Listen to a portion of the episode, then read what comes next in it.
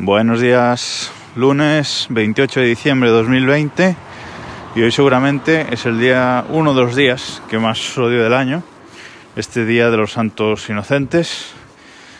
No me gusta nada, ser un aguarero, lo que queráis, pero la verdad es que es un día que no, no me gusta nada, un día de noticias falsas, un día de filtrar qué es verdad y qué no, un día que también algunas empresas eh, utilizan para Mm, comunicar grandes noticias que realmente son verdad, pero así hacer dudar a la gente de si lo son o no. Bueno, bromas pesadas, etcétera. Sí que hay algunas cosas, algunos chistes preparados, algunas bueno, algún material para este día que sí es realmente gracioso, pero dejando ya ver de cara que, que es un contenido de, de coña, ese tipo de contenido, bueno, no me parece mal. Pero en definitiva, que es un día que, no me gusta nada y en este podcast no, voy a hacer ningún tipo de, broma ni, ni, noticia falsa hoy. Así que hoy quería hablaros de Google Stadia, porque no sé si había contado aquí, pero aproveché esa oferta de, de Google en la que regalaban el pack Stadia Pro, que viene compuesto por un Chromecast Ultra y un mando de Google Stadia en el que Google regalaba este pack si te comprabas Cyberpunk 2077 antes del 18 de diciembre, creo que, creo que era.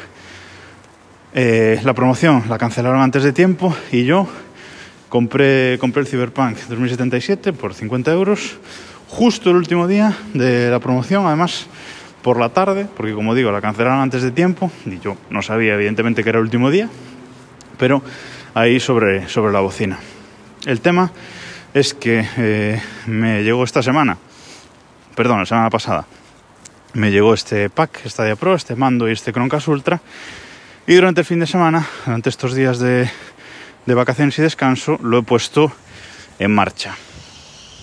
Y la verdad es que muy sorprendido y bastante contento.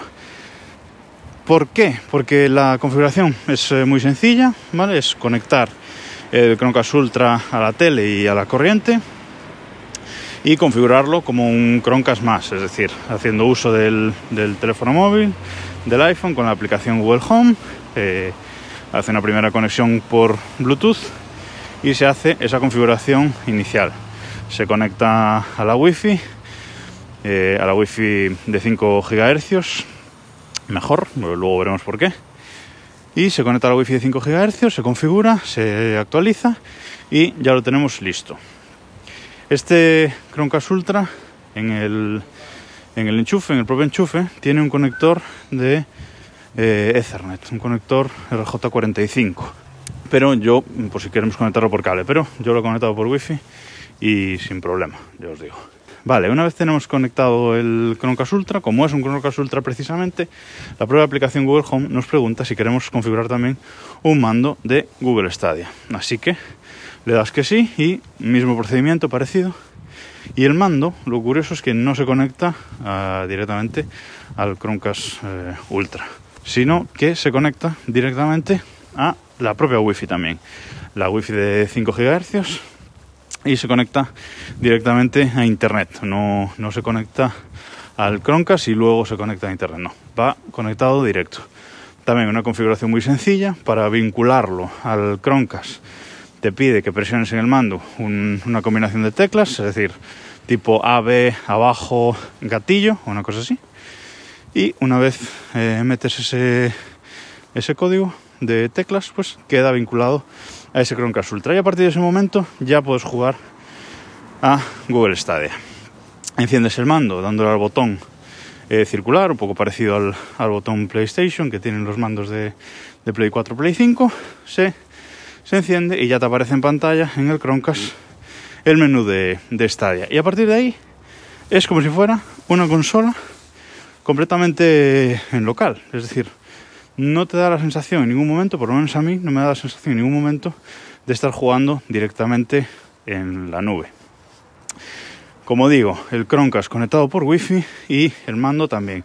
Importante que sea Wi-Fi de 5 GHz. Eh, como curiosidad, yo estaba jugando en la habitación de la casa más alejada del, router y aún así Latencia cero eh, y una experiencia, la verdad es que muy muy buena.